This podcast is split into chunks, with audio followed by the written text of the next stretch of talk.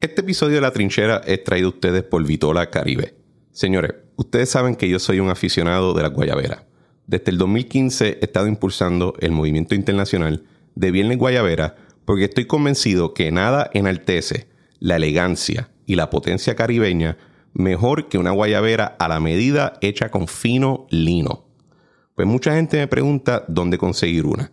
Y hoy les tengo que decir que si necesitan una buena guayabera para usted o de regalo para algún macho de alto valor, el lugar es Vitola Caribe. Esta compañía puertorriqueña está trayendo guayaberas de alta calidad, con lino y telas elegantes. Las guayaberas Baratex que le venden a los turistas en el viejo San Juan no cuentan para Viernes Guayabera. La de Vitola Caribe sí cuenta. Incluso, como la guayabera y el estilo de Vitola es como tal un modo de vida, Vitola Caribe organiza eventos de degustación de rones, cigarros, buena conversación y pueden hasta hacerse guayabera a la medida con su Sastre Master. Yo tengo varias guayaberas de Vitola en mi rotación y les digo que me encantan por la calidad y el entalle. Me hacen parecer como un primer ministro latinoamericano. Así que únanse al movimiento Viernes Guayabera yendo a vitolacaribe.com, auspiciadores oficiales de este programa y de Viernes Guayabera.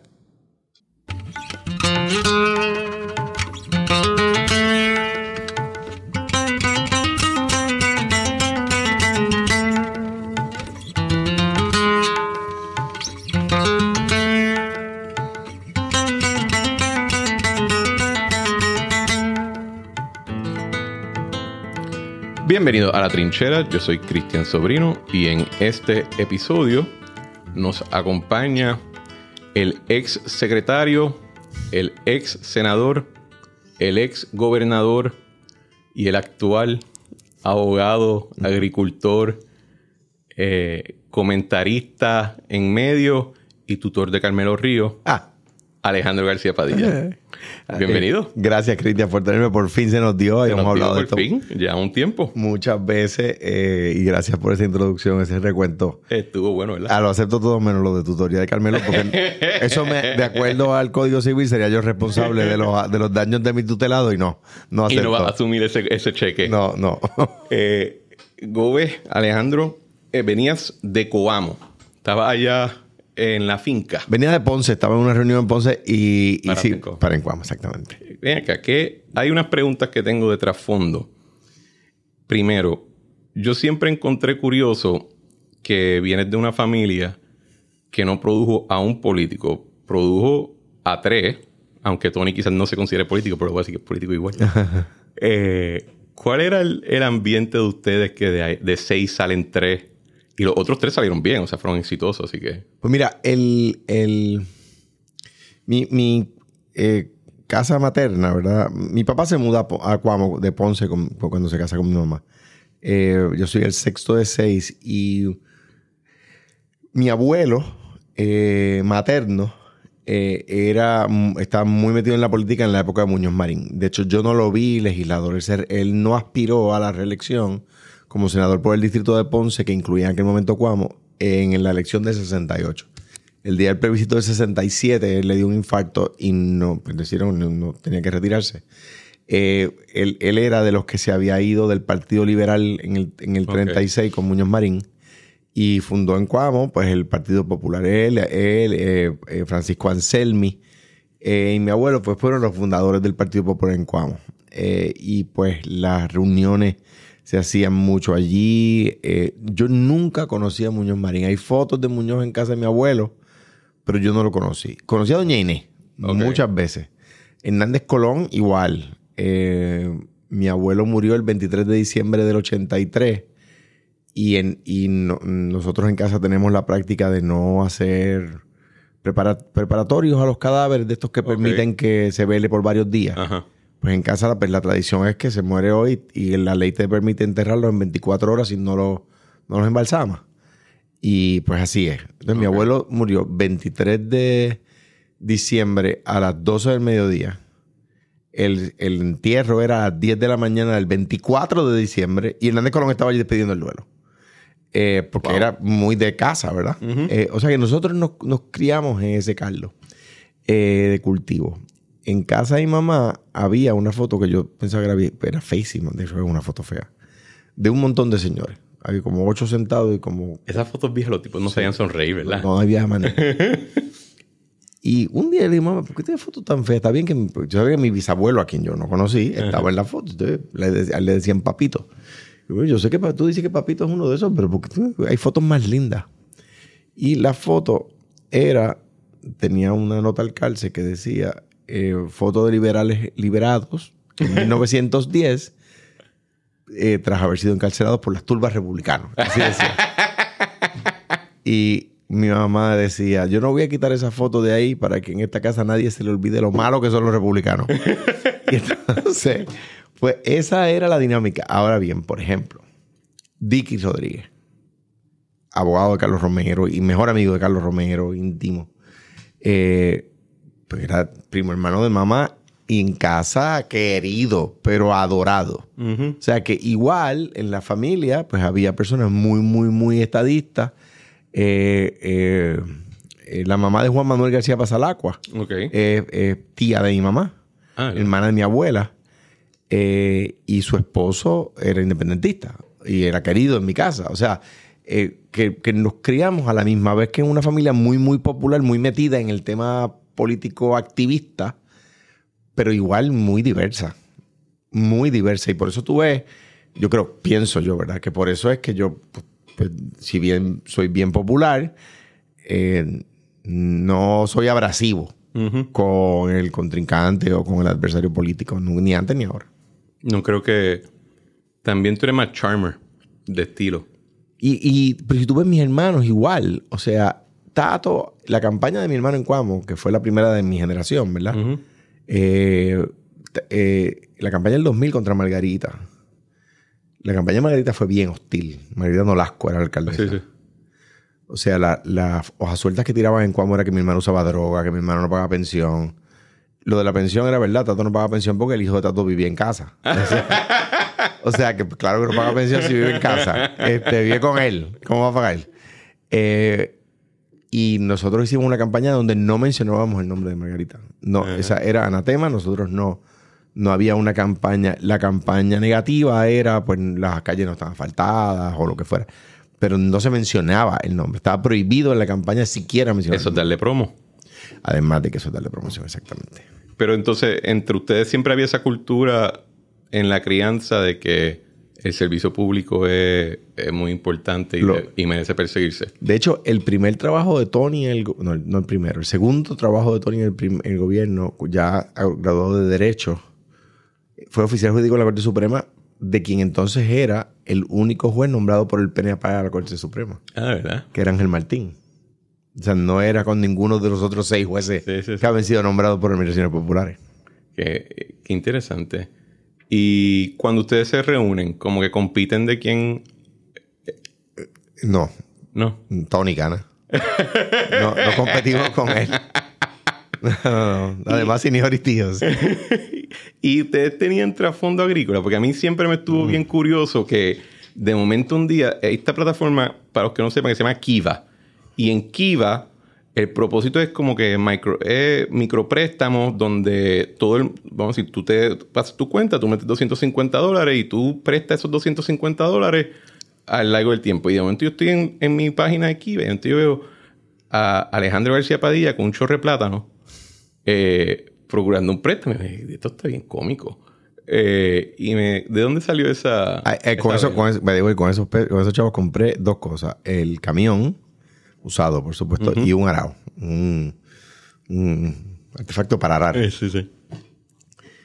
Mi abuelo, ese abuelo era agricultor. El abuelo político era agricultor. Eh, tenía una ferretería también en alguna época, pero yo, yo no, no recuerdo eso. Y él era agricultor. Cuando fue legislador, también estuvo en la Comisión de Agricultura. En aquella época no había una comisión para cada senador o para cada representante. ¿Cuándo se inventaron esa barbaridad? En el pacto, pacto Viera Colbert, ahí empezó. Eh, ok. Malas mañas. Y, las- y los carros también. No había carro. Ok. O sea, había carro, no había carro para los legisladores. Exacto, exacto. Mi abuelo era vicepresidente de la Comisión de Agricultura. No era presidente. Y, y, estaba allí, era agricultor. Pero había... Para que la gente sepa que va- para que cuando vayan al Capitolio vean la cúpula. La cúpula tiene, eh, creo que son 8 o 12, eh, dice agricultura, comercio o, o- o dice um, algo y comercio. Son lo- la secretaría. Esa era la- esas eran las comisiones. Ah, así que por eso es que los secretarios correspondían a las comisiones. Exactamente. Ah, Entonces luego yo me acuerdo de yo de que había comisión para el desarrollo de la región norte, comisión para el desarrollo de la región sur, comisión para la porque había que buscar una presidencia cada legislador. Claro, claro. Y todavía creo que están. Eso es una locura. Una locura. Absolutamente. Eh, y antes también me imagino que como eran como eran a tiempo parcial o pues o sea tú no le vas a decir a alguien que esté dirigiendo una comisión y dice mira tengo cosas que hacer me avisa cuando tenga que venir a votar y se acabó Y yo, yo traté de imponerlo. sí. Este, esa fue tu primera pelea con la legislatura el, ¿verdad? 6 de, el 6 de enero fue. Reyes, ya estábamos peleando. Sí, este, traté, traté de ponerlo porque me parece a mí que parte del problema, eh, del problema de que no tiene que ver con partido, no no, para nada que es un problema de sistema, es que la Asamblea Legislativa se de- eh, eh, des- eh, prendió, se Desprendió. se, sí, se desprendió se desprendió de, se desprende cada cuatro años de la vida. Un maestro decide aspirar porque sufre unos problemas en el departamento o en el colegio donde trabaja que lo invitan a tratar de cambiar el sistema. Pero una vez sale electo, deja de sufrir los problemas. Porque se mete allí, se gana un sueldo más alto. El mármol. Tiene que meterle en mármol, tiene carro, es honorable, tiene prestigio, toda la cosa. Pues ya deja de sentir, ¿verdad? Un doctor igual. Antes no. De hecho, se me olvida el nombre del senador, un senador por el distrito de Arecibo, si mal no recuerdo, que era abogado de banquero ok y era el más temido por los bancos. Porque sabía. Entonces y fue allí a legislar y los bancos no era. Él era abogado de banquero, pero los bancos no le iban allí a regir la gracia- la- las gracias, igual que de Diego. De Diego era abogado de, un- de las eh, abogado de patronos, pero su legislación no es pro patrono.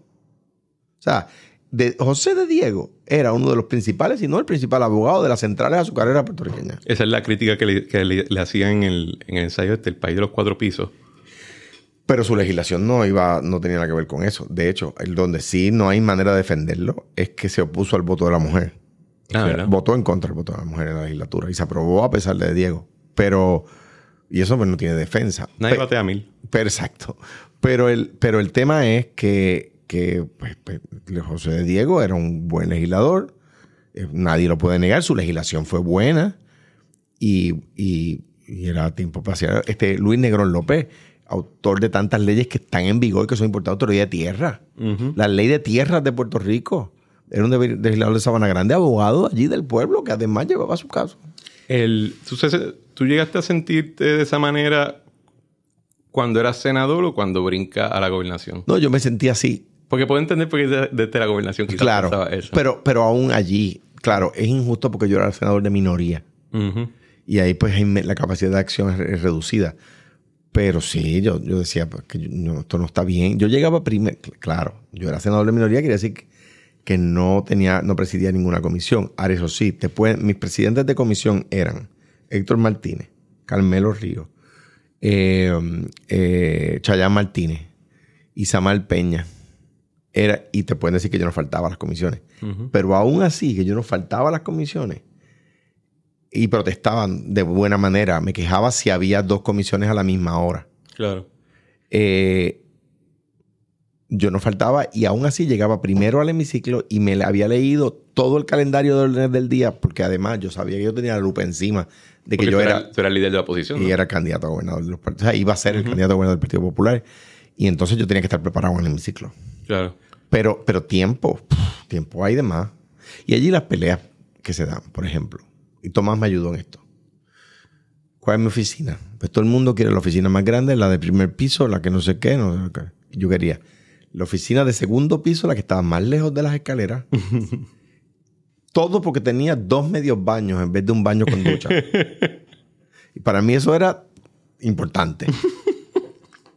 Eh, que había sido la, la de Valgalip y la de Marco Rigau, por eso yo la conocía. Ok.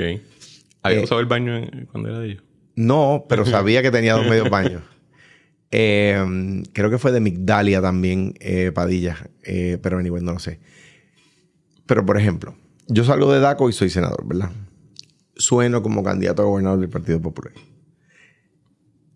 Yo sabía que la Comisión de Asuntos del Consumidor no me la despintaba nadie. Pues fenomenal, se la dieron a Lorna Soto. Pues bueno, Lorna, aquí estoy. Pues, a tener un secretario de DACO en la comisión.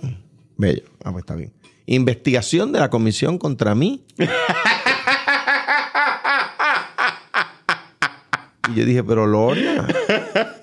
Y la llamé, Lorna, ¿qué, ¿qué es esto? Y me dice, ah, tú sabes que tú no me puedes llamar a mí para impedir que yo investigue. Y yo, no, es que yo soy el portavoz del Partido Popular en la comisión, amiga. Te tengo que llamar. Mira, te puedo explicar. No, estás interviniendo. Pues, ok, ¿sabes qué? No voy a intervenir. Renuncio a la comisión. Y renuncié y le dije, te lo perdiste tú. Te lo perdiste tú. Pero pudiste haber sido tu propio eh, abogado de defensa. no llegó a ningún lado, porque el problema era, me acuerdo como si fuera ahora. Había la gallinita de los huevos de oro, o sea, lo que más dinero le deja a DACO es el laboratorio de pesas y medidas. Ok. Cuando usted ve una báscula o una, o una bomba de gasolina, hay un sellito de DACO. Es verdad. Es eso, los que hacen eso. Hacen otras cosas. Ay, no tenía idea que eso. Hace, que certifica que cuando tú compras 10 litros, te están dando 10 litros. ¿verdad? Ok. Y en las inspecciones no siempre se encuentra que están bien, tú sabes. Y entonces, pero nada, eso. Pues eso estaba en un edificio en la calle Hor en Miramar. Un edificio que estaba bastante venido a menos. El, el arrendamiento estaba expirado y se está renegociando el alquiler. Yo quiero mudar el laboratorio a un edificio de Pritco, Ok. pero no había ningún edificio de Pritco vacío en San Juan, Carolina, Bayamón. O Cataño, que eran los pueblos más cercanos, ¿verdad? Entonces, a donde está el- la mayor cantidad de bombas, a donde está la mayor cantidad de básculas, a donde vaya la cantidad de sitios de trabajo. Los, el, no me acuerdo de los números, pero ponle tú que él estaba arrendado a 6 mil, yo, la tasación decía 10 mil y los dueños querían 15 mil. Ok. Pues yo me paro en las patas de atrás, les digo a los dueños, no, es 10 mil, no lo puedo dar por más de 10 mil porque esa es la tasación. Ujú. Y la- ellos querían 15, yo decía 10 y estaba a 6. Creo que 6 era el número original. Pues se fue por 10 mil. Investigación, que porque yo había aumentado, que eran señores populares. No tiene nada que ver, me quería llevar el sitio de allí. Eh, no, que, que lo que pasa es que yo lo había arreglado por 15 mil. Y yo no lo quería por 15 mil, lo quería por 10 mil. Creo que decía tasación. No, y yo, yo caí en cuenta. Yo dije, mira, el secretario de DACO, que era Luis Gerardo Rivera Marín, está viendo el expediente que está en su file. Eso es un dummy. Ahí no está todo. Que le pida al secretario auxiliar de, de administración que le pida el expediente completo. Y allí va a ver la tasación y el contrato. Pues yo me di cuenta de que los argumentos que estaban dando, la, la documentación que tenía paraba en un momento y era claro, porque yo conozco el expediente. Él tiene el DOMI, él no está viendo el documento completo. Que, a- que al, al subsecretario de administración Y ahí salía todo. que le pide el, expediente grande. Y pues se cayó la investigación. De suerte que Lisa Estrada, que era mi subsecretaria, se había llevado un, pendrive, no era pendrive en aquel momento. Era un hard disco, drive en ese ajá, tiempo, sí. Con copias de los documentos que nos podíamos llevar copia. Yo tenía la tasación. Yo creo que Pero ahí Lorna se perdió un secretario de DACO en su comisión. a mí, a- yo siempre encuentro bien interesante cómo le dedicamos tanto tiempo y dinero a, a investigar estupideces. Eh, y entonces las cosas que están a plena vista nadie las quiere ver. Exacto. Eh, ¿sabes? En estos días está todavía el, el caso de Tata.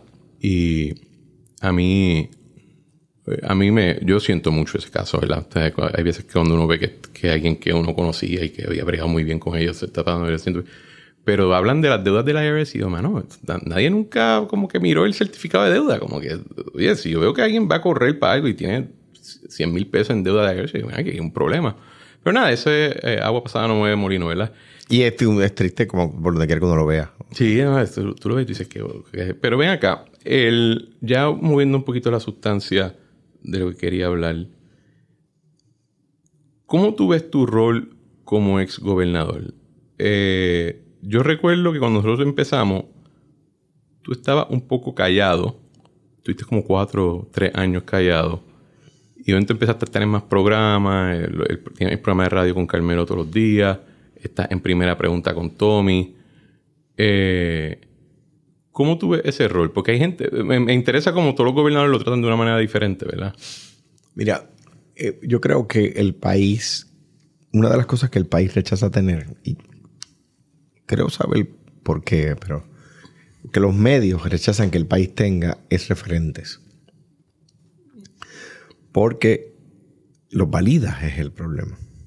Repite eso, no entendí bien. Referentes, pues por ejemplo, eh, si tú vas a conversar sobre eh, el primer plan fiscal acordado por la Junta, el, acordado, Exacto. tú tienes que preguntarle a Cristian Sobrino, dirige a FAF. Ok. O sea, tienes que, tienes, tienes que entrevistarlo. Es que no puede zafarte. Si tú estás haciendo un estudio de verdad, si tú quieres hacer un, un reportaje a fondo, o si quieres escribir un libro, o si quieres hacer un, un- un- es más, un escrito para el periódico, una noticia, tienes que, que- que entrevistar a Cristian Sobrino. Tienes. No te digo que a Ravich, porque se murió. Sí. Pero tienes que, que- que entrevistarlo. Este, o a Víctor Suárez, que fue tu Sí. predecesor. Pues, pues tienes que hacerlo. Porque ese es un referente. Puedes coincidir. O, puedes ya entendí. discrepar. Ok, ok, ok. Pero tienes que buscar los referentes. Pues por supuesto. Eh, cuando, una de las cosas que, que salió bien en mi gobierno fue el tema contra el crimen. Pues hay que hablar con Caldero. ¿Qué, qué pasó? Por ejemplo, el direct, eh, el Héctor Pesquera había eliminado la Secretaría Auxiliar de Investigaciones Criminales. Eh, la Superintendencia Auxiliar, perdón, el SAIC, se le llaman. Nosotros la rehicimos. Y quien la dirigió es hoy el director del, com- del comisionado de la policía. Ok. Pues es un referente. ¿Qué pasó? ¿Por qué bajó cuarenta y pico por ciento los asesinatos? ¿Cuáles fueron los elementos? ¿Y tú crees que a los medios no les gusta que exista? No, porque los valida. Eso querría decir que Caldero era bueno. Entonces, si, si lo busco como referente, estoy admitiendo que una persona que, que criticaba era bueno. La universidad. Yo le, no sé si lo, no sé si porque yo se lo dije, yo sé que, que lo hizo. Yo le dije al gobernador Rosselló en la transición, a Ricardo, la universidad es autónoma. Tiene que ser autónoma para lo bueno y para lo malo. Yo no he tenido huelga en la universidad porque no me meto. Yo le doy lo que, lo que la ley dice que es su presupuesto y no me meto. ¿Quién, quién me dio ese consejo? Lo mi hermano. Sabría algo. Pues To- Tony es la persona que por más tiempo ha sido presidente de la universidad. Tuvo ocho años. Ocho años. Eh, ni don Jaime estuvo ocho años. Pues si van a, discutir un tema en la universidad, pues necesita un referente. Pues tienes que, oye, también puedes buscar a otros. No es que busques solo uno. ¿Verdad? Pero son referentes. No, pues aquí no. Si se va a hablar de la universidad, aquí se entrevista al presidente actual. Al que sea el presidente actual. ¿Ves? En este caso, que creo que está haciendo un buen trabajo, uno no tiene malas noticias de la universidad al menos. Eh, uno puede estar de acuerdo o en contra, o a veces de acuerdo o a veces en contra, como Claro, es válido. claro, claro. Pero, pero el país no tiene referente. Mi posición, como, mi, ¿cuál es mi deber, a mi juicio? Pues contribuir a ser referente.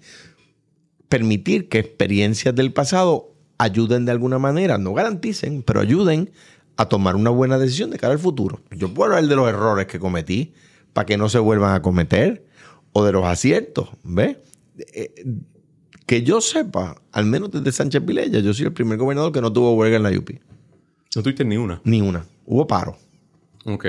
Por- hubo paro contra el IVA. Pero también metiste a todos los problemáticos en tu fortaleza. No, no, no todo. No todo. No todo, no todo. No todos, te quedaron unos cuantos. No todos, sí, sí. sí. Se te metieron en la isla. Me hicieron protesta. Me hicieron protesta los otros. Hicieron paro, te digo. El- es interesante porque estoy de acuerdo. Yo, yo, yo encuentro que cuando estás sentado en una de estas sillas, el teléfono está explotando. Al segundo que sales de ella, eso es silencio total. Silencio total. Eh, ¿Verdad? Ciertamente, en cuando yo salí, de la manera que salí, pues quería que fuera silencio total. Pero, pero entiende lo que digo, que, que de momento gente está hablando de algo en lo que tú estabas metido o que tú trabajaste. Oye, envía un mensaje para ver si es verdad. Claro. Oye, me dicen tal cosa, ¿cuál es tu opinión? Y ya. Y ya. Eh, eh, un- una, esto ¿verdad? Yo le tengo el mayor respeto y siempre traté, ah, sobre todo durante el proceso del verano del 19, traté de ser bien respetuoso con el gobernador Rosselló.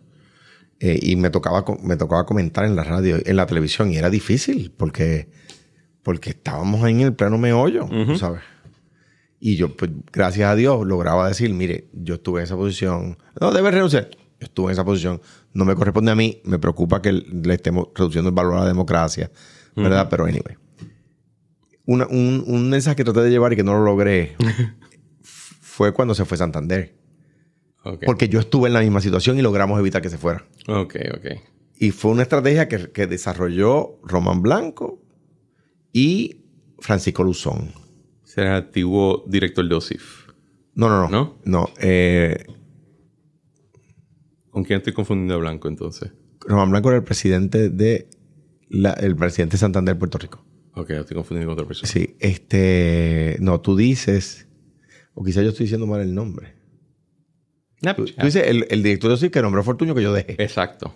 Pero anyway, el, presidente de Santander en Puerto Rico y quien había traído a Santander a Puerto Rico, que se llamaba Francisco Luzón, con, el, con el presidente del banco aquí, hicimos una estrategia en la que se metió hasta, que nos ayudó hasta Juan Luis Ebrián, fundador del país. Yo fui a ver al rey, Felipe González, o sea, y era lo siguiente, que en las reuniones de Santander, en, Madrid, la ciudad de Santander de Madrid, no en Santander en España, ya no están las oficinas centrales ya, no estuviera Santander Puerto Rico en la agenda. Eso era. Ni lo discutan. Que no se discuta, porque si se discutía, los números no daban. y, y, cada dos o tres meses, yo, Santander no está. Puerto Rico no está en la agenda. Esa, estrategia es brillante. Puerto Rico no está en la agenda. Si no se habla, no hay problema. Problema. Y teníamos, y yo me acuerdo que mi problema era, que un día se lo puse en un texto al gobernador, era que se concentrara el riesgo y la oferta entre el banco puertorriqueño. Porque se iba a Scotia y se iba a Santander. si, si concentrábamos la oferta y el riesgo entre bancos de aquí, no era bueno. Y ese era, ese era todo, todo el problema. Pues ahí tú tienes, mira, se va el banco. Pues, ¿qué hicieron en aquella ocasión? Pues hay que buscar referentes. Quizás ya no, la misma estrategia no funciona, pero quizás algunos de los players están dispuestos a ayudar, ¿verdad? Luzón se murió, pero, pero Román Blanco pues, quizás está disponible, Felipe. ¿Y en, lo personal, ¿cómo fue la transición saliendo de Fortaleza? Hay un cuento, para que sepas, de la transición, que creo que era uno de tus últimos días en la Fortaleza. Y de momento, a mí se me quedó el cuento, eh, supuestamente tú bajaste a la sala de prensa, están todos allí, y, y, paraste en el podio y le dijiste, bueno, pues cuéntame, ¿dónde está esto? ¿Dónde está, todos los chismes que habían ocurrido y que ellos se quedaron como que en una pieza? Pasó más de una vez. ¿Cuál, era, ¿Cuál fue ese proceso para ti de transición? El proceso de transición fue doloroso por algo que tú acabas de decir hace un minuto. Y es que el teléfono sonaba muchas veces y de repente dejó de sonar. Eh, y toda la gente que me dijo en el camino, no te preocupes, cuando tú salgas de aquí vas a tener trabajo. Nadie apareció. nadie, nadie. I know, the feeling. nadie es nadie. O sea, yo salí de Fortaleza pelado y sin trabajo. Y con tres nenes. Y con tres nenes, en, ¿verdad? estudiando, ¿no? Pero anyway, gracias a Dios, hecho para adelante. Eh, mi primer cliente, gracias a Dios, no era de Puerto Rico. O sea que me pude ahí también un poco Bandiar, sí. Y no vine a tener un contrato con el gobierno hasta que el municipio de Guayanilla demandó a Mafre por los daños de María, que yo representé a Guayanilla, y luego con Yauco, con Luigi, con el alcalde PNP, demandando a Multinational o reclamando, porque ahí no llegamos a demandar a Multinational, no, a Triple S Propiedad por los daños de los terremotos. Esos fueron mis primeros dos contratos con gobierno. Uno fue después de María, otro fue después de los terremotos. Ok. Luego ahora uno con Calley, que es lo único que tengo con gobierno. Eh, ese, eh, el proceso fue doloroso porque, número uno, mucha gente empezó ya a desaparecer. Y eh, número dos, pues había muchas cosas que yo sabía que, iban a continuar, pero muchas cosas que yo sabía que se iban a, que se iban a detener. Particularmente recuerdo cuando las que se detuvieron en el lado agrícola. Y esa, tengo buena relación con él, defiendo el trabajo que está haciendo pero eh, él, sabe que, tengo un mellón pegado con la BOI, con la BOI, porque fue, fue en contubernio con el secretario de Agricultura y detuvieron el arroz y tuvieron la caña, pero anyway. Eh, empezó a ser doloroso en ese sentido. Y, lo digo porque es la verdad, el, algunos miembros más visibles del comité de transición fueron muy injustos, fueron infantiles. Ok. Eh, y, por ejemplo, el helicóptero ambulancia no ha volado. El helicóptero nuevo. Está allí. El juez El Pi dijo en el caso que se trató de llevar que el crimen que se había cometido era que el helicóptero no volara. Lo dijo el juez. Eh, pues, pues el, comité de transición fue un poco infantil. Este, particularmente Ramón, este Orona, el mismo Elías. Eh, pues trataron de. Me acuerdo que hicieron llorar a la secretaria de salud. Una persona buena. Pregúntale a, Carlos, a Carlos Mellado. Bueno, there's no crying in baseball también. Sí, pero es que, eso es el problema que lo veían como un juego. Y no lo es. Era gobierno. Mira mi transición de Fortuño. Una cosa absolutamente respetuosa. Absolutamente respetuosa. Yo tengo el informe completo de transición este, en mi oficina, del mío de Fortuño. Y fue una cosa absolutamente respetuosa. Y había gente que me había hecho la vida imposible. Y bajo ninguna circunstancia, y la dirigía la juez Oronó, Maggie. Eh, y nosotros fuimos absolutamente diferentes. Tú sabes, una cosa muy pro de la época, muy pro de la... Algunos, algunos de los que salieron de esa época no se sienten de esa manera necesariamente, para serte honesto. ¿Cómo es? Que no se siente que fueron buenos con ellos en la transición. Yo, yo me Así que yo creo que también hay. yo me imagino que, sí, pero por al menos no hubo un hay, hay, gente culidolida, lo que quiero decir. Puede pasar, pero, pero no hubo un tema de escarnio público, por ejemplo. Tú sabes, no había, no había un tema de escarnio público, de, hacer llorar a alguien en una vista y acusarlo de, que lo van a encausar en la vista de transición. No, yo me acuerdo de Anita Rius llorar, que yo me acuerdo que yo le dije a Víctor Suárez, diré Elías que una más y llego a la pista de transición. Y me va a tener que entrevistar a mí. De ahí te llegado. Y, y pararon. Yo, creo que ustedes deben ir a los puños para ver qué pasa. no, no, no. Sí, de verdad, para ver qué pasa. No, no hay que llegar a eso. yo, creo que, que, la palabra es más fuerte. Y aparte de la vista de transición, el, el... En cambio, el gobernador Rosselló fue muy diferente. Sí de hecho, yo le di la fortaleza un día antes. Yo, yo estaba allí, recuerdo. Yo le di la fortaleza un día antes. Eso nunca se había hecho, nunca se ha hecho. Y un día yo le digo, mira, tú tratas a Alejandro mejor que a Carlos Romero Barceló. y él se reía. Don Carlos decía que yo era el gobernador que mejor lo había tratado. O sea que hace facto, estoy seguro que sí. el, en términos de cómo, y algo que cuando estábamos hablando antes de, ¿verdad? Antes de la grabación eso, yo, yo te lo escribí por el mensaje cuando te envié el, rundown. yo pienso que la administración de ustedes no se ha evaluado correctamente. Porque para mí ah, fueron dos, administraciones. Yo, yo digo que hubo el Alejandro 2013 al 2014 y después está 2015-2016. Y he pensado, y, lo he dicho en el programa antes, creo que si 2015-2016 hubiese comenzado en el 2013, creo que otro cantar. Es absolutamente. Y yo lo he reconocido como un error. De hecho, en el libro que publiqué está. Que mi error no fue comenzar con la crisis. O sea, mira, esto está así. sí, sí. y no hay manera de que, de que no estrelle. Porque yo estuve 13 y 14 tratando de evitar, de hecho, hasta más tiempo entrando aquí, tratando de evitar el, declarar el impago que se declara por primera vez en agosto del 15, si yo mal no recuerdo, los PFC. PFC fue el primero que impaga y en junio más o menos es que hace el anuncio. Y, yo me acuerdo que el impago era efectivo. A mí, Danilo Medina, presidente de la República Dominicana, me invita a un concierto de Juan Luis Guerra. Y yo iba.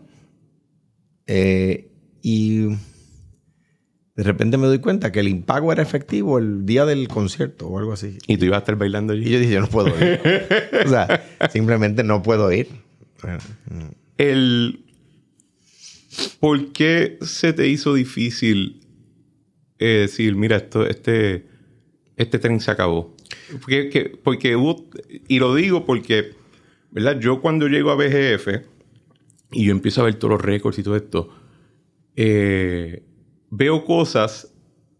O sea, no fue que en el 2015 dijeron, ah, fuck No. Eh, habían cosas que ya estaban trabajándose desde antes. Pero a la misma vez, públicamente, yo veía, eh, no voy a decir negación, era más como que esto no va a pasar aquí conmigo.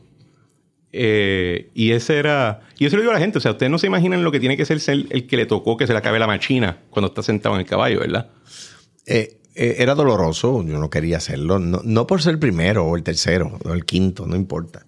Es que yo sé que venían decisiones duras con el tema de los retiros, con el tema de los servicios que el gobierno puede prestar. En aquel momento no se tenía un mecanismo de reestructuración de deuda y no se tenía certeza de que se iba a tener. Por eso nosotros empezamos a negociar con los bonistas eh, sin, sin tener un arma. En el 14, sí. Y llegamos a un acuerdo con Prepa. Eh, pero, de hecho, me pasó hace como dos o tres años, me pasó caminando por Nueva York. Estoy saliendo de una reunión y voy solo por la acera. Y viene un montón de, cinco o seis personas con trajes más jóvenes que yo y vienen caminando en dirección opuesta. Que sé yo veo que me miran, pero yo estoy en Nueva York digo, aquí nadie me va a conocer. Entonces, cuando les paso por el lado, oigo que uno dice, Governor. y yo miro y me dicen, eh, no, mira, nosotros somos de BlackRock. Debimos haber aceptado su oferta. y yo le dije, I'm so glad que así esto. So pleased to meet you. Thank you for remembering. Eh, eh, pero empezamos a negociar y para que fuera menos doloroso. Eh, pero llegó el momento donde no era posible. Entonces yo sabía que si no teníamos también la, la, verdad, la, espada colgando sobre nosotros, era que nos embargaran las cuentas del Estado, como le pasó a Argentina, como le pasó a, Detroit. Em, entonces, em, lo que me ayudó, lo que, que, al fin y al cabo terminaron aprobando promesas a ellos, al fin y al cabo, fue que radicaron el injunction y pidieron que se embargara las cuentas del Estado. Y ahí fue que Paul Ryan dijo, esto hay que aprobarlo ya. Que la senadora por California, que se me olvida el nombre ahora mismo, María... No me acuerdo. Oye, se acaba de morir, Feinstein. No, no, no, más joven. Eh, ah. me acuerdo que me preguntó en su oficina, está muy molesta y yo le, porque estaba en contra de promesa, y yo le dije, bueno, aquí están sus asesores, ¿qué pasa si aprueban el interdicto? Ah, porque ya decía que esperáramos un mes. Y le dije, ¿qué pasa si aprueban el interdicto y la ley no se ha aprobado? Entonces, eh, los asesores le dijeron, bueno, si aprueban el interdicto en la Corte de Nueva York y la ley no se ha aprobado, luego si la ley se aprueba después no le puede aplicar el interdicto por separación de poderes. Y entonces dije, no, no simplemente no puedo, no puedo este, eh, esperar pero si llegan a haber embargado las cuentas del Estado, entonces hubiese sido otro el cantar. Porque, o sea, para empezar, se caen los bancos, porque los bancos prestan a cuenta de que el dinero del Estado está en sus bancos, en su, bóveda. O sea, O sea que, sería un lío de marca mayor.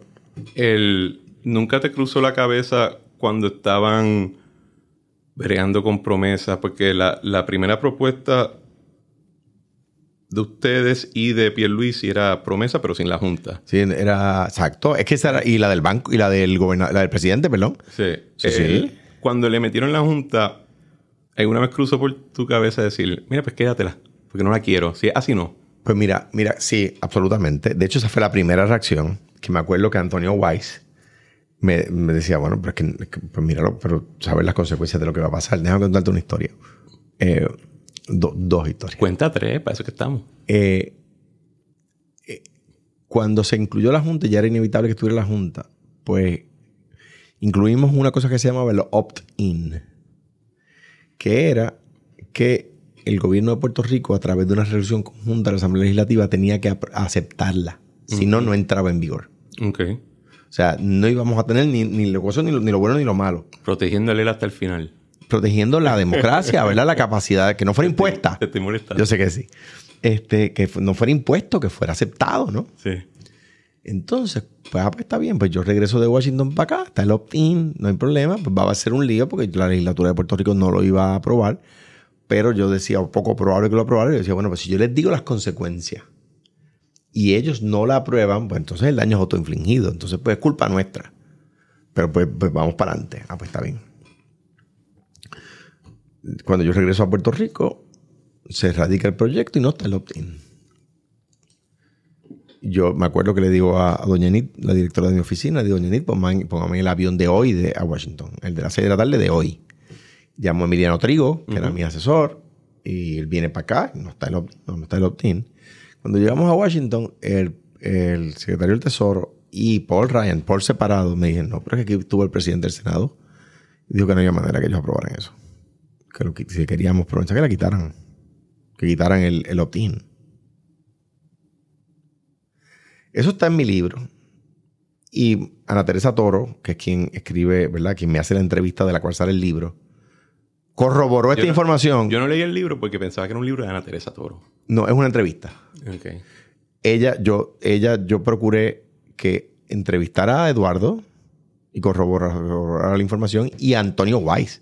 Y yo la volé a Nueva York y la, conseguí la reunión con Antonio Weiss y con Richard Ravich y ellos corroboraron lo que te estoy diciendo. Y por eso promesa era impuesta. Por eso la Junta era impuesta. Porque Mitch McConnell no había manera de... Y ahí republicanos puertorriqueños cabildearon a favor de la Junta. Para que no me dieran, no le dieran al socialista ese, es decir, yo, ese poder de reestructurar la deuda. Ese muchacho está a favor de, mira para allá, todas las cosas que está haciendo. Él janguea con Hugo Chávez. Había un congresista cuyo, cuyo nombre se me va ahora, que se retiró, que era muy amigo del gobernador Fortuño, muy amigo de Paul Ryan, que era de también de um, Wisconsin. Ok. Unos grandes, me acuerdo. Eh, ya ha entrado en años, que se retiró en esos días, en esos, en esos términos. Que, que me acuerdo que me increpó por haber criticado la ley 7. Bueno, ahí tenía razón. Eh, eh, yo. No. No. Eh, porque la ley 7, si no se hubiese, si no se aprobaba, y esta es la parte que a mí me frustra todo un poco, porque la política es la política, uno no puede, eh, si quitar la, para quitar la política, pues quitar la democracia, porque ahí lo que tiene es monarquía, ¿verdad?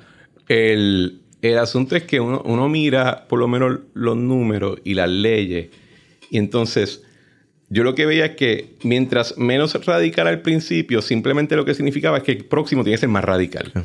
Y se van acumulando, y se van acumulando, y se van acumulando. Ya cuando llegamos nosotros, eh, si no se hubiese ocurrido lo que hicieron con la ley 66 ustedes, lo que pasa con la ley 7 bajo Fortuño, lo que hizo bajo la ley de emergencia del 2006 a nivel, si eso le tocaba solamente a una persona, pues apaga y vámonos. Euro. Y esa, esa, esa parte quizás no. Y yo creo que lo que, que es la próxima pregunta, ¿por qué no hablaban más de la data y de todo lo que estaba pasando? Era un asunto de miedo a los litigios, etcétera, porque ya esto se sabía más o menos en el Se, 2014. se daba, pero en aquel momento te, te vas a, te vas a acordar. En aquel momento la prensa tenía el follón de los estados financieros auditados. Ajá.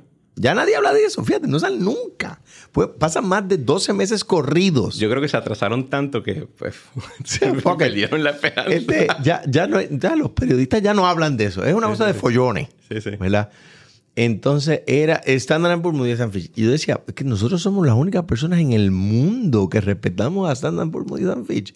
O sea, tú me dices el artículo de Barons, eso lo has respetado. Pero a Standard Poor's Moody's and Fitch nadie le hace caso a nadie. A Barons no le dijiste me vale. A mano te lo dije, me vale. No. A Barons- que de hecho, eso, como me sigue valiendo, puedo explicarlo. A mí creo que fue Lenin, me pregunta, ¿a usted le preocupa lo que las casas de crédito piensen de usted? Sí. Yo dije, que piensen de mí. Como diría eh, Maná, me vale. Que piensen del país es mi responsabilidad. Pero que, que piensen de mí, me vale. Y esto porque nosotros íbamos, nos reuníamos con ellos, ellos eh, afirmaban entender y luego venían y decían otra cosa en los informes. Y decían, "Pues- pues- pues con razón, esta gente tenía a, a, a a- a Lehman Brothers y a, y a Enron en AAA el día que quebraron. o sea, pues, pues, son- parece que imbéciles. Entonces, por ejemplo, por ejemplo, ellos eh, redujeron a chatarra los, los bonos de cofina. Y eso no, no había, no había razón para eso. De hecho, Cofina técnicamente nunca se impaga. Exacto. Nunca se impaga. Es que no podían pagarse. Porque va, va primero al, al trustee. Sí, no sé, se quedaron congelados, pero el dinero en teoría para pagarlo estaba ahí. Se quedaron congelados cuando promesa. Exacto. Pero cuando los declaran en chatarra, todavía promesa no está Sí, aprobado. Yo estoy ahí de acuerdo, Cofina. No había razón. No. Y yo me acuerdo que yo se los decía. Yo le decía esto. es Todos los demás sí, pero eso. o- en lo- todos los demás yo lo entiendo. Ok, puedo, puedo discrepar en que, en que si tú ves todos los informes de ellos y las cosas que ellos decían que teníamos que hacer para, para, eh, evitar el impago, las hacíamos y venían y nos daban otro golpe.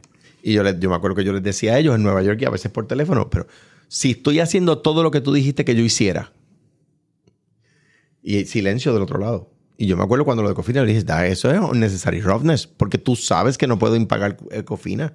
Entonces que ni aunque quiera puedo hacerlo. Yo no podía hacer de clawback a los fondos de, de, Cofina porque entraban en la cuenta del trustee antes de estar en la cuenta de Lela.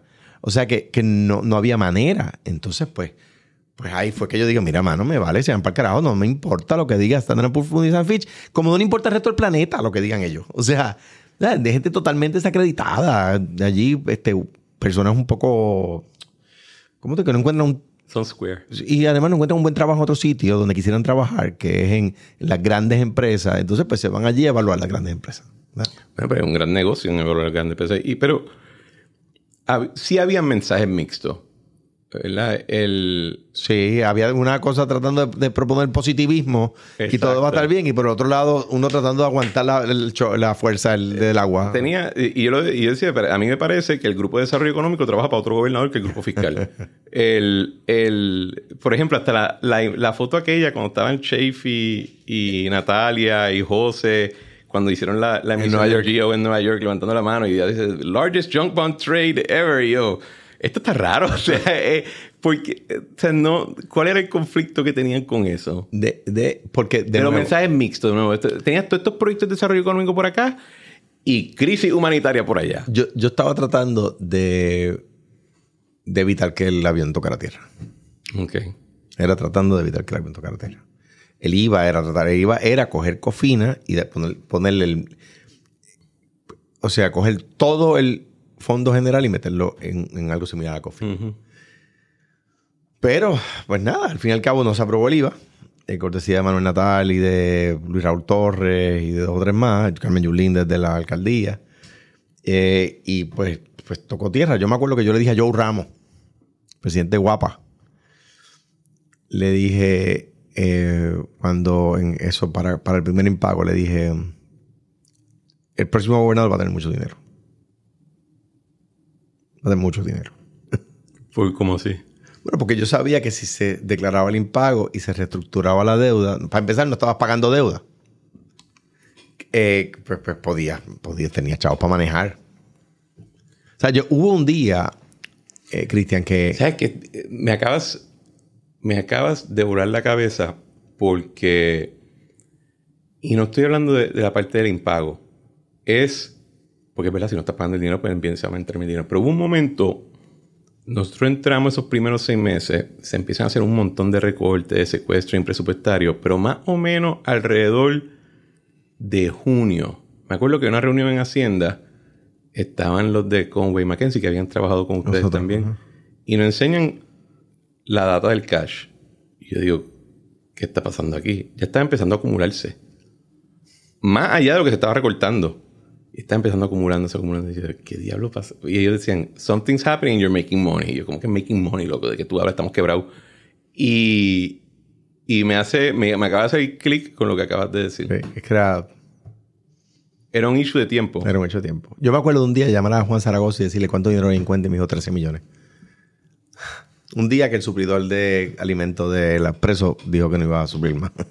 El otro issue grande fue cuando cerraron el BGF, cuando pararon el BGF a hacer préstamo y depósito. Exactamente. Y yo lo que creo es que el BGF, como banco, se estaba chupando el fondo general eh, en términos del cash. Es lo que dice el informe de Kruger. Eh, and Krieger, en realidad es el nombre. Lo que dice es que ya no hay corporaciones públicas y gobierno central. Hay todo uno. Esto es una sola cosa. Eh, porque las, corporaciones públicas son dependientes del, del gobierno central y el, banco no da abasto.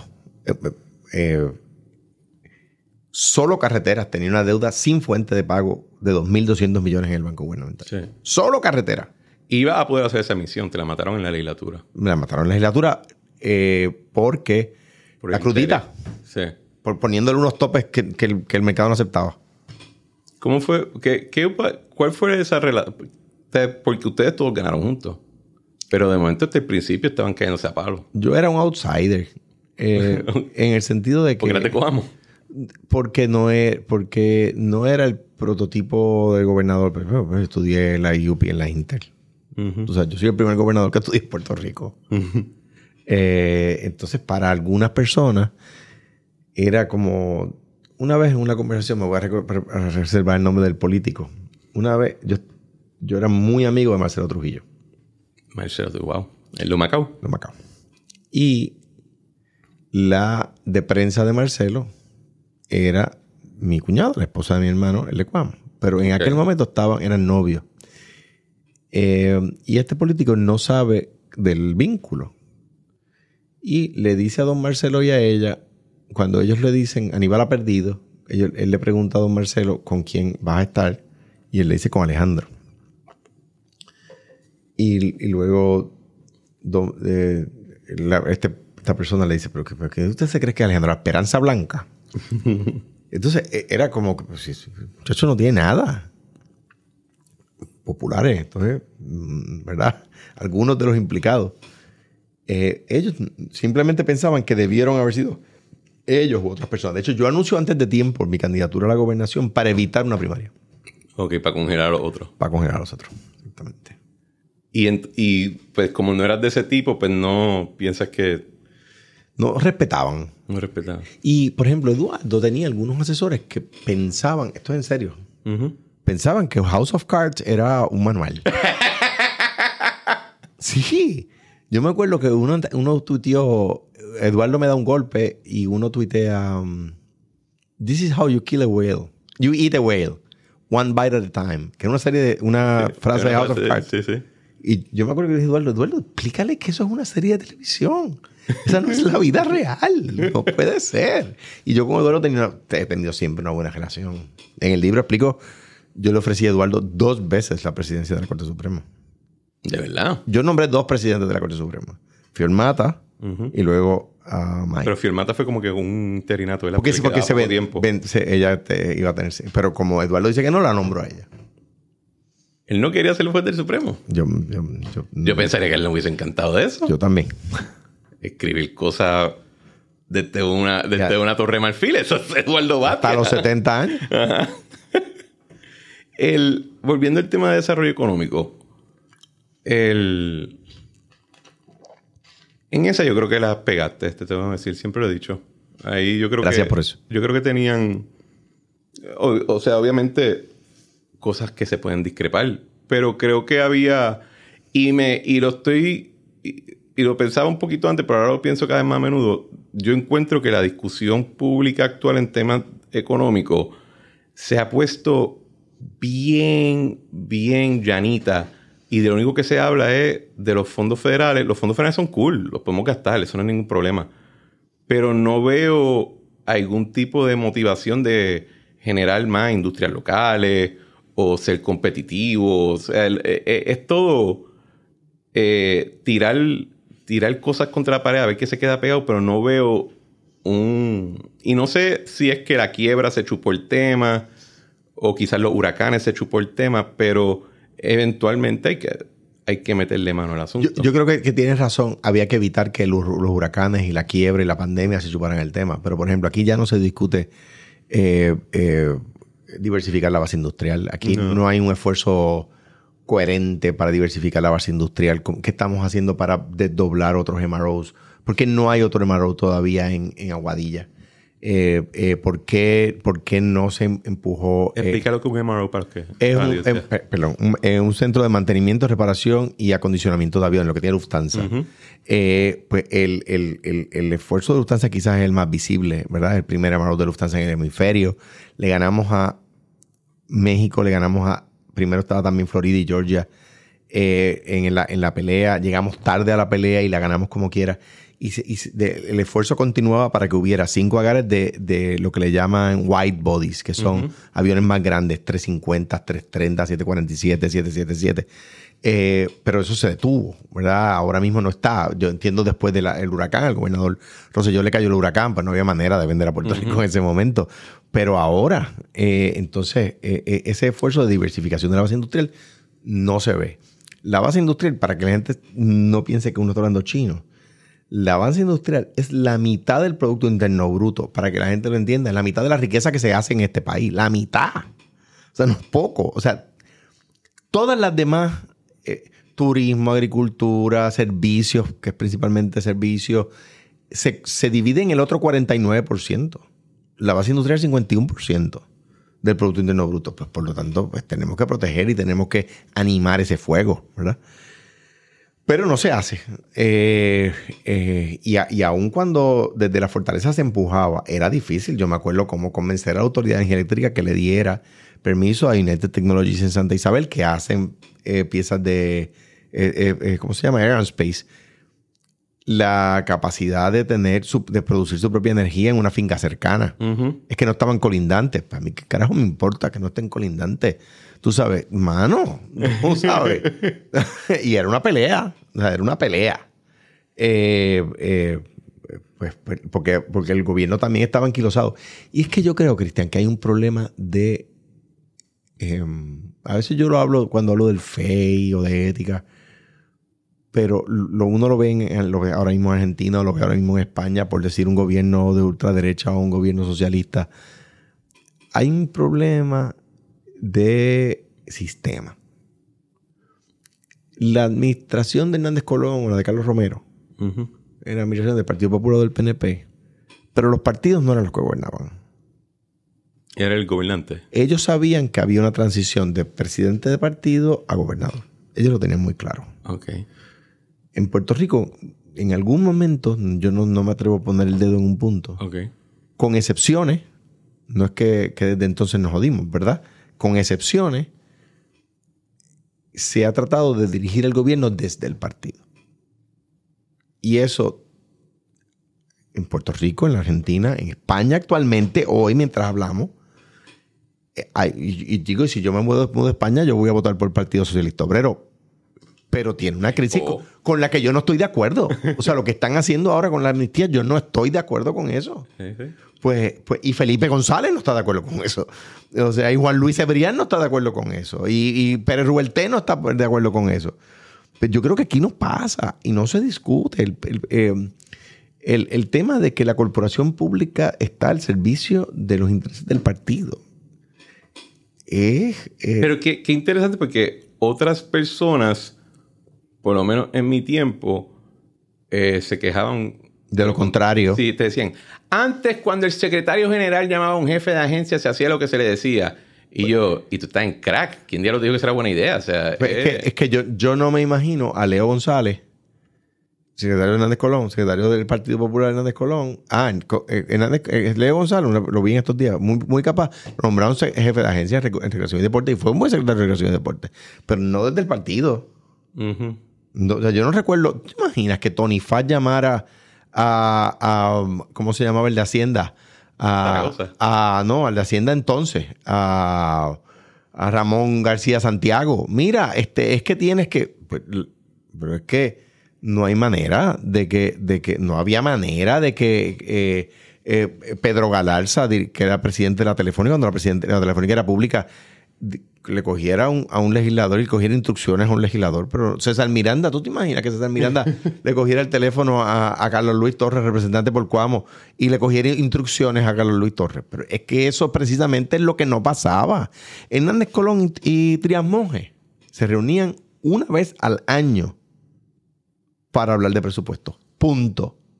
Había una, no había forma de que tú llevaras a Trias a Fortaleza, no iba a saludo protocolar, no iban a ninguna reunión. No, es que no puede ser. Y estadísticamente, la mayor parte de los casos de un partido versus otro de la Corte de Tría, el Partido Popular pierde esos casos. Ah, ¿verdad? La mayoría de los casos. Ahora, ¿cuántos perdía Carlos Romero Barceló? No, bueno, es que la mayor parte era. Es que quien más demandaba era PCP. Sí. PCP versus Hernández, PCP versus Comisión, PCP. Pero la mayor parte las perdía la admiración del Partido Popular. ¿Tú trataste de hacer esa línea? Porque hay, gente, hay gente que, por ejemplo, se quejan de que cuando entraste, como que dejaron atrás al equipo de la campaña y otro equipo entró que no había estado contigo en la campaña. ahí hubo aciertos y desaciertos. Ok. Ahí hubo aciertos y desaciertos. Yo, yo debía haber puesto a Víctor eh, de entrada en, eh, o a Grace de entrada en la Secretaría de la Gobernación. Eso, te lo puedo decir yo. Y, y Ingrid, muy capaz no era política. Yo no sé qué pasó. No era política. No sé qué pasó. Pero pero yo, yo, sin duda alguna. Eh, o sea, pero hubo también aciertos. Pues, por ejemplo, Emiliano Trigo es un tipo que no estaba en campaña, o Carlos Baralt fue un tipo, fue un tipo que estuvieron en campaña, no estuvieron en el cuarto piso, el cuarto piso del Partido Popular es campaña. Eh, pero fueron aciertos, ¿verdad? Sin duda alguna. El mismo eh, Arturo, eh, que, tú te referías que me llevé los problemáticos de la UPI. Arturo fue parte de que yo no tuviera huelga. O sea, ¿Y él te hizo campaña en la huelga? bueno, pero a él le sorprendió que yo que se fuera a trabajar, que yo lo, yo lo llamara que trabajara conmigo. Y en gran medida acepta también porque yo llevo a Vance Thomas a la Secretaría del Trabajo. Entonces, eh, eh, la única, yo no tuve huelga en la UPI porque yo no tuve huelgas, yo tuve paros. Creo que Puertos declaró una huelga cuando lo del aeropuerto. Pero fue al principio. pero fue al principio. Pero luego yo no tuve huelgas. Ah, hubo votos de huelga, pero no, no se ejecutaban las la huelgas. Pero, pero, o sea, que hubo aciertos de gente que no estuvo en campaña y estuvo allí. No, yo me refería más como ese, ese, ese cuento que hiciste, que, había como un corte. Es que, y pensé que quizás de ahí... eso sí. David, eh, David no solamente no es popular, David no votó por mí. Eso él lo dijo. Eso le quedó muy feo. No, pero es que cuando, cuando, yo gano, David es amigo mío. Pero es amigo mío por los caballos. Y me escribe un texto que decía, cuenta conmigo para lo que necesites. Yo, pues te jodiste necesito un presidente de la Junta de Banco. Y lo traje y me dijo, es que tú no vas a estar dispuesto a tomar la decisión que hay que tomar. Y le dije, bueno, vamos a ver cuáles son las decisiones que hay que tomar. Acepté. Y, así, y yo pongo a, dirigir el banco. Y la Junta del Banco y la Junta de la IUPI eran PNP. Jorge era en la IUPI. Jorge. el, Sánchez, el hematólogo. Hubo, yo veía un issue en, por ejemplo, habían cosas que, que se hicieron, que pienso que eran correctas, el momento era lo que falló. Por ejemplo, y el ejemplo para mí es ley 3 de retiro y después la ley de maestros más tarde. Eh. Si, se si se hacían juntas, era el. Y, no sé por qué. O sea, estaban tratando de barajear las cartas. No, el, hubiese pasado si no hacen la, si no meten la judicatura en la ley de maestros. Ok. De hecho, doña Ida Díaz después con el tiempo se arrepiente y dice públicamente debimos haber aceptado la oferta que nos hizo García Padilla. Nos hizo García Padilla, lo dijo en Rubén Sánchez creo que fue. Eh, Charlie Hernández, portavoz del Partido Popular, un buen legislador, portavoz del Partido Popular en la Cámara. Es el de Mayagüez. El de Mayagüez pide que, que él, aprueba la reforma del retiro de maestros si se mete la de la judicatura. Y de hecho, lo que pasa es que no hay manera de que las cortes aprueben la de la legislatura porque además es su propio retiro. Dicho y hecho. No me acuerdo que bendito, y lo he criticado públicamente, fue trágica. la vista en la Corte Suprema donde los jueces argumentaban. Porque estaban argumentando su caso. Aparentemente pasa más a menudo. Eh, estaban, estaban, allí argumentando sobre su caso. Era una cosa extraordinaria, pero pues, no debió ser, pero fue. La cosa es que se declara inconstitucional por el tema de los de los jueces. De los jueces. Y el de los maestros creo que fue por... La lógica era, ya habían, ya se habían degradado los bonos, así que pues no está salvando nada. Exacto. Así que, que se chave. Así que es la que yo digo. Ese tú. Pero eran siempre estos issues de timing. Era, y no sé si era que ustedes estaban tratando de manejarlo políticamente, si era negociando. Porque era con la legislatura. Ahí la negociación era con la legislatura. ¿Tú crees que el yo creo que la legislatura ahora incluso, que la gente puede pensar que es problemática, la legislatura no aprueba presupuesto ya. ¿Verdad? No es la última voz. Y antes, eh, se me pregunto si la legislatura, y te pregunto a ti, si tú crees que la legislatura eh, como que está perdiendo ese, ese, ese ritmo, de que como ya no tienen que manejar esas cosas, pues no están... a veces pienso que que la legislatura no. Que la legislatura. Que, al revés, que lamentablemente no ha perdido el ritmo. El ritmo de, hacer cosas que, saben que, no aguantan tiempo. Eh, o sea, cuando, cuando nosotros, cuando el país empezó a tomar sin préstamos sin fuente de pago, para poder cumplir con las responsabilidades que asumimos sin tener dinero para ellas, Todas fueron aprobadas por la legislatura y por los gobernadores. Todas. Eh, pues, un, aumento Pero hay chavos para eso. Bueno, lo que pasa es que vamos a hacer una amnistía. Y va a entrar el dinero. Y va a entrar el dinero. Sí, el año que viene, bueno, ya, pero ya el año que viene son después de las elecciones, vamos a ver. Ajá. Pues ahí nos jodimos. Es que eh, entonces a veces veo que no han perdido el ritmo. Que es que se creen que todavía es así. Mm. O sea, yo no sé si los números dan para la- la- los cambios en la tasa que están proponiendo contributivamente. Yo no sé si los números dan. La Junta dice que no, pero la Junta no es la primera vez que se equivoca. Pero si es verdad, a mí me preocupa que estamos tomando decisiones con un montón de dinero que no es real. Es decir, dinero que no es permanente, que, que está llegando por los por los Los fondos federales. fondos federales de pandemia, por los, los temas de los seguros que todavía están pagando, los hay municipios que todavía no han transido. Eh, o sea que, que- está entrando FEMA, un montón de dinero que está entrando que, que no es permanente, que, que- no se va a sostener. El otro día yo le decía a Paquito, me preocupan los números de la 154. Y Paquito me dijo, el secretario de Hacienda, me dijo, no, no, eso es por un ajuste que se hizo, esos números van a subir y la última el último número que mire, estaban subiendo otra vez, porque esos son los permanentes. Ujú. Esos son los Sí, ahí permanentes. está la fábrica, esa no se va. Exacto. y eso, eso son los que hay que proteger. Eh, y vi- los veía bajando y el arbitrio del ron bajando. Y yo decía, cuidado, porque esos son los, los- los permanentes, esos, esos no pueden bajar. Eh, y él decía, no, no, van a volver a subir y aparentemente están subiendo de nuevo. Eh, pero la legislatura anda en las de, en las de demasiadas veces y algunos gobernadores en las de no, no, no, hay que dar más, hay que dar más. Hay dinero para ello. Y no se dan cuenta de algo. ¿Cuál es la gran obra de infraestructura de Muñoz Marín? Nadie, nadie ha ganado más veces ni por más por ciento que Muñoz Marín. Nadie, ever. ¿Cuál es la, la gran obra de infraestructura de Muñoz Marín? Yo no creo que él tenía una gran obra. Yo creo que era la fábrica. Escuelitas chiquitas, modestas en los barrios. Luz y agua en cada casa. Porque Fuentes Fluviales fue antes de él. Así que. Sí, pero no había llegado. Ajá. Eh, eh, eh, llevar fuentes fluviales a, a cada casa, escuelitas en cada barrio, pequeñas, muy modestas, hospitales en cada pueblo.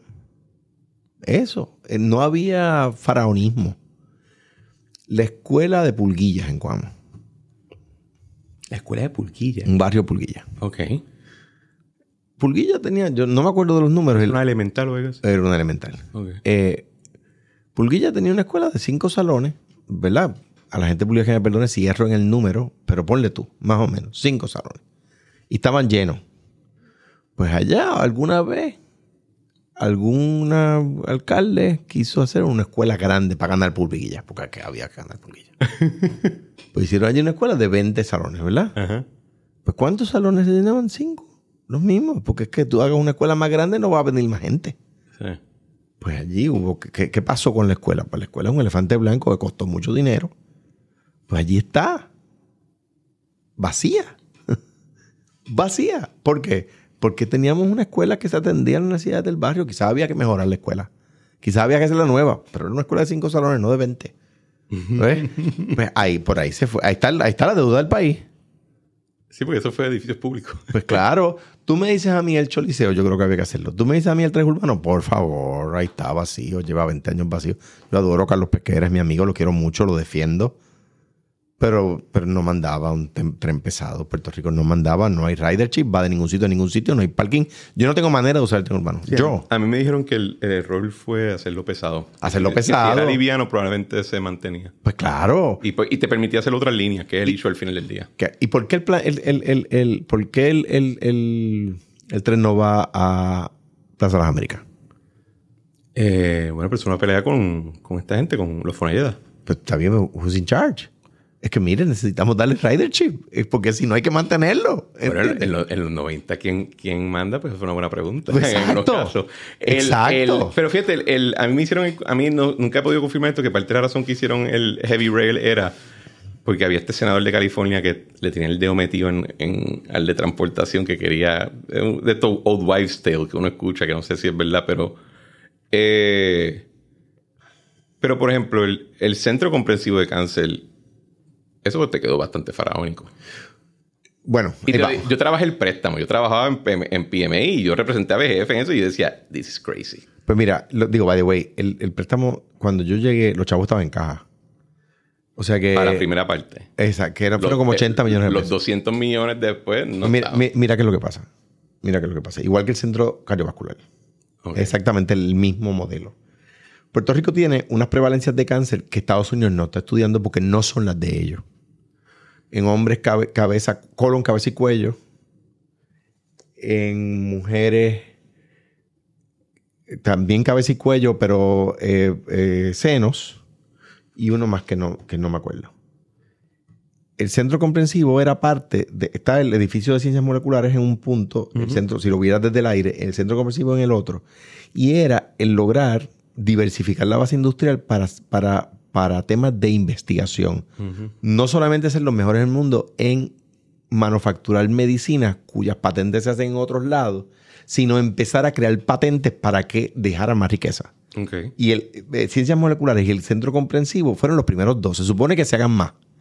Ok. Ah, por eso era que le decían la ciudad de la ciencia. Al- eh, y la ciudad de la ciencia es lo que va, lo que está, es la tierra que está entre el molecular y el centro comprensivo, que es desde el oso blanco hasta la editorial de la UPI. Estoy mirándolo, estoy mirándolo la- Desde el la- aire. Me lo estoy imaginando este el aire. Es verdad, porque eso cruza por detrás. De Eh, Villa Nevares sí. y de todo eso por ahí. Es verdad eso. Y- y el- que ahí es que estaba el fideicomiso de ciencia, ¿verdad? Está allí. Sí. Y, la carretera que los une, que eso es obra que no se ve, tiene toda la infraestructura para que ahí se creen laboratorios. Este, estuvimos a ley de nada de traer un hospital Schneider para, para las prótesis de los niños. Wow. A ley de nada estuvimos.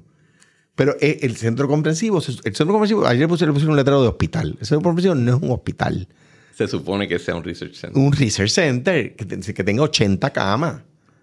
Y a mí, en ese sentido, yo veía la espe- esperanza con Ricardo, porque es un hombre de ciencia y de investigación y esas cosas. Y decía, bueno, esto va para adelante.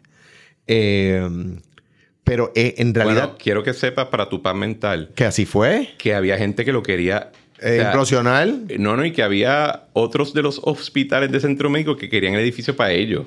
El, el, Y el- todo lo que pasó con el doctor, que era el presidente, que era el, eh, que estaba el director ejecutivo, era en parte un- una trastada que se estaba montando. Claro, Así absolutamente. que no te lo pudimos seguir, pero por lo menos te lo salvamos. No, no, es que así fue. Y eh, Correa fue un poco, porque la hija tenía cáncer, el senador. Sí. Fue No, ese macho iba a meterse allí. sino- Exactamente.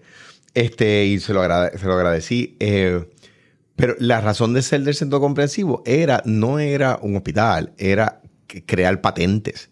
Porque tienen la masa crítica, que tienen lo- los estudiantes de ciencias médicas allá al lado, tiene los pacientes, porque Puerto Rico lo está, están surgiendo, con una incidencia en unos tipos de cáncer superior a la media de los Estados Unidos.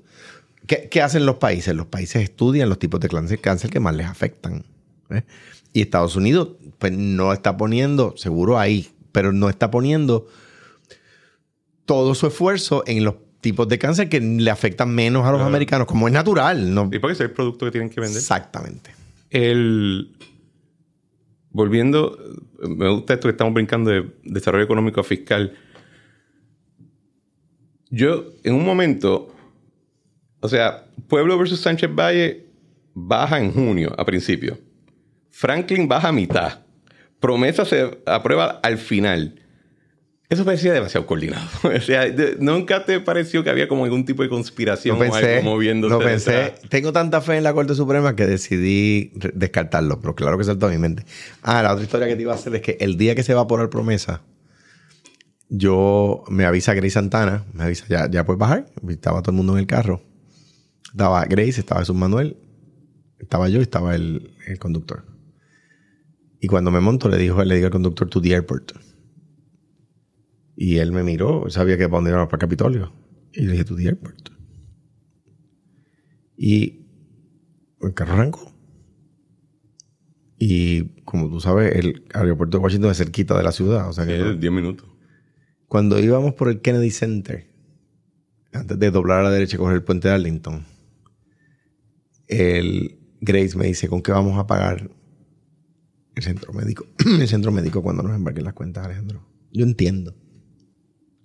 Y me empezó a dar la lista de cosas. Entonces yo le dije, tú de, tú de Capitol Building. Y la- la- el headquarter era la oficina de Pelosi, que era portavoz de la minoría. Eh, y estando allí, llama al. No, no, no me acuerdo si fue al celular de Nidia Velasco o al celular de, de la, de, de la líder Pelosi. Y me dijo, creo que fue el de Nidia, me dijo, el speaker quiero hablar contigo. Y yo cogí el teléfono. Y me dijo, tengo los votos. Voy a. Voy a, a bajarlo, pero necesito saber de usted que usted apoya el, la- el proyecto de ley. Ay, qué bicho. Y yo, Ay, yo odio eso. Yo odio eso. de Echarte a ti los 20. No. Si tú vas a hacer eso, hazlo tú. Pero qué, qué, yo- yo- mi respuesta qué fue. tipo bicho. Yo le- mi respuesta fue, Mr. Speaker, if someone point you with a gun and ask you for your wallet, do you really have a choice? Y él me dijo, voy taken. Y lo bajó. Es una bichería. Me, me, me sabe hasta mal y a mí Paul Ryan me cae bien. Pero Yo creo que, de- que debió ser candidato a presidente.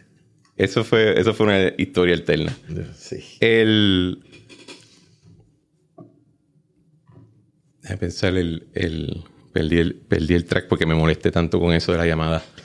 Está- El- estabas preguntándome de eh, lo fiscal, en lo fiscal. No, que- ah, sí, Sánchez Valle, Franklin, sí, momento promesa. como que- Sí, sí, claro. Y yo creo que yo creo que Sánchez Valle aquí la discusión del estatus se lo come todo. Y Sánchez Valle en más de una ocasión. Más que la crisis fiscal, tú crees que se lo come todo el la, sí. Sí, es que, es que la crisis fiscal es culpa del estatus según algunas personas. o sea, como Grecia, me imagino que por ser colonia de la Unión Europea, Grecia quebró. Y Argentina por ser colonia, no sé de quién. Este, quebró también. Del O sea, IMF. Exacto, de- del Fondo Monetario Internacional. Eh, Todos somos colonia de una bomba nuclear. de hecho, el otro día una, una persona me dice, no, porque con los coloniajes, que si ni qué más, y dónde, en qué banco se ve, en qué tribunal se ve la deuda de Puerto Rico, sino el Banco Americano. Y dije, ¿en cuál se vio la deuda de Argentina? ¿En qué banco? ¿Qué juez declar- de- em- embargó las cuentas del Estado argentino? La persona me dice, ¿cuál? Y le dije, ¿me juez de la Corte Federal de Nueva York? O sea, no me jodas, ¿entiendes? Tú sabes. No, ah, colonia, eh, Argentina es colonia americana. By the way, le dije a la persona, no te quiero coger el estúpido, es que el contrato dice que si hay un litigio se va a ver en esa corte y el Estado argentino concedió que si iba a haber un litigio como consecuencia del préstamo, se iba a ver en la Corte Federal del Distrito Sur de Nueva York. Pero no es porque sea colonia, tú sabes. Tú sabes, pero la gente después se, se somete todo a la discusión del estatus. Porque Sánchez Valle, la juez Kagan, obviamente, yo no lo sé, pero pienso que por la influencia de la juez Sotomayor y del juez Breyer, que escribe en Disidente, Brian pone- fue el jefe de Tony, ¿verdad? cuando era en Boston, cuando estaba en Boston, Ok. es- escribe, este caso no es aplicable a otro tema que no sea Double Jeopardy. O sea, lo que ellos lo que están diciendo es, o sea, Sánchez Valle se sometió al tema del estatus, pero, pero la discusión, si fuera Florida, sería lo mismo. La discusión, o sea, si el mismo caso se da en Florida, Había un par de los jueces que dijeron, estoy a favor porque yo quitaría Double Jeopardy. O sea, yo Punto. lo quitaría punto. De, de- ningún estado debería poder. Pues, pues la juez Kagan dice, esto no es aplicable a nada que no sea double jeopardy. O sea, si, si Florida trata de, el estado de Florida trata de encauzar a un delincuente por un delito que ya los federales han encauzado, o si la Corte Federal en Florida causa de, de- eh, trata de encauzar a un delincuente por unos hechos que ya la Corte Estatal ha, ha encauzado, no puede hacerlo en Florida igual que aquí, y Florida no es colonia. Por lo tanto, el tema, pero nada, pues todo se va por el mismo barranco. Tú sabes, hasta aquí todo es culpa del estatus. Yo me acuerdo que yo peleaba con Fortuño y decía, pero ¿cómo vas a decirme que el crimen es culpa del estatus, hermano? Que no puedes decir que el crimen es culpa del estatus. No, que es que no tenemos las herramientas que necesitamos por culpa del estatus. Es que eso no es verdad. Es que no es verdad. Ni el precio de la luz es culpa del estatus tampoco. Aquí la gente piensa que la, que la, la ley de cabotaje impide que a Puerto Rico vengan barcos de marinas mercantes distintas a las americanas. Y eso no es verdad. Es que no, es que se tuviesen que volver al país original y no quieren hacerlo. No quieren. Entonces, pues, Yo, que- yo creo, hablando claro, de entre todas las cosas, lo de la ley Jones es una paja. lo de cambiarla, tú dices. Sí, lo de decir que eso no está causando... Eso no es verdad. No, bueno, yo creo En que energía es un problema porque no hay suficientes barcos de, de gas. gas. Pero aparte de eso, Pues yo creo que No creo yo que- creo que el impact, yo creo que impacta, pero no al grado que algunos quisieran vender. alguna que gente cree que va- haría rico. O sea, eso no es verdad. No es verdad. Eso no hay break. El estimado más agresivo que yo leí decía 600 millones. El más agresivo, que no suele darse el más agresivo. Y además, el único senador que yo sepa, federal, que presentó una ley para eliminar el Jones Act fue el senador McCain por Arizona. Y creo que Rand Paul los otros días hizo algo. Ah, Rand Paul hizo algo más recientemente. Pero Y, porque él es un libertarian, él no cree en nada de pues, eso. pues, ah, McCain lo hizo porque no tenía mastilleros en Arizona. Porque en ninguno de los estados que da el mar va a presentarlo. Ninguno. Tuve un debate, volviendo al tema de estatus, tuve un debate los otros días. La ley 2022, ¿tú votaste a favor o en contra? Yo voté en contra, pero luego siendo gobernador, A eso es que iba, porque me decían, no es que él tuvo que votarle a favor, No. porque Bacó la promocionó. Y yo decía, Luego- no, él- yo recuerdo que él le votó en contra. siendo gobernador en un mensaje de Estado, dije que me había equivocado. ¿Qué te cambió la opinión? Que se, Alberto. estaba, se estaba importando riqueza. Ah, que lo estabas viendo ya. Se estaba importando riqueza. Eh, Eso fue un año. bueno, a mí me lleva, a Paulson me lo lleva a Richard Carrión. Y en realidad la reunión era, esto fue providencial. Eh, yo hago una cena en la fortaleza en honor a doña Marta Casals. Ok. Porque estábamos convenciendo a doña Marta de que volviera a la junta de la Sinfónica y del festival. Que se había ido en la, en la década del 70. Por lo de Franco era esa vaina. Eh, No, bueno, doña Marta es puertorriqueña. Doña Marta era de Mayagüez. Ah. La mamá de don Pablo Casals era de Mayagüez. Y cuando Franco, Pablo Casals se exilia a Puerto Rico. Ok, ahí- eso fue lo que confundí. Y ahí conoce a doña Marta y se casa con ella. Que era su estudiante. Ok. Entonces, Eso está medio me too. la, la, la, la, yo me acuerdo que yo voy a la toma de posesión de Obama el 20 de enero del 2010 y- del 2013. Yo llevaba unos días de gobernador. Para ir al concierto de inauguración con Doña Marta. Mi acompañante fue Doña Marta. Era en el Kennedy Center. Doña Marta vivía en un edificio al lado de em, eh, Watergate, que es cerca del Kennedy Center. Sí. Pues yo me, me- yo ya, ya yo era gobernador, el carro, el carro me lleva hasta la puerta del Kennedy Center, me bajo con doña Marta, entro, vemos el concierto. Nosotros habíamos llevado eh, al Coro Niño de San Juan, que tuvo su participación. Y cuando vamos de vuelta, digo, doña Marta, la voy a llevar a su casa. Y me dice, no, yo camino. Y yo dije, no, pues yo voy con usted. Pero ella tenía abrigo. Yo no. yo me iba congelando por el camino. Porque queríamos convencer a doña Marta, bajarte en su vertedero, hacemos una cena acá. Para, empre- para prepararme para la cena, yo estudio la historia del Festival Casals, estudio la historia sinfónica, los logros del festival, etcétera. La razón de ser del festival y de la sinfónica, que era para la base industrial. Era que estaban viniendo estas fábricas de Estados Unidos y Puerto Rico no tenía ninguna oferta clásica.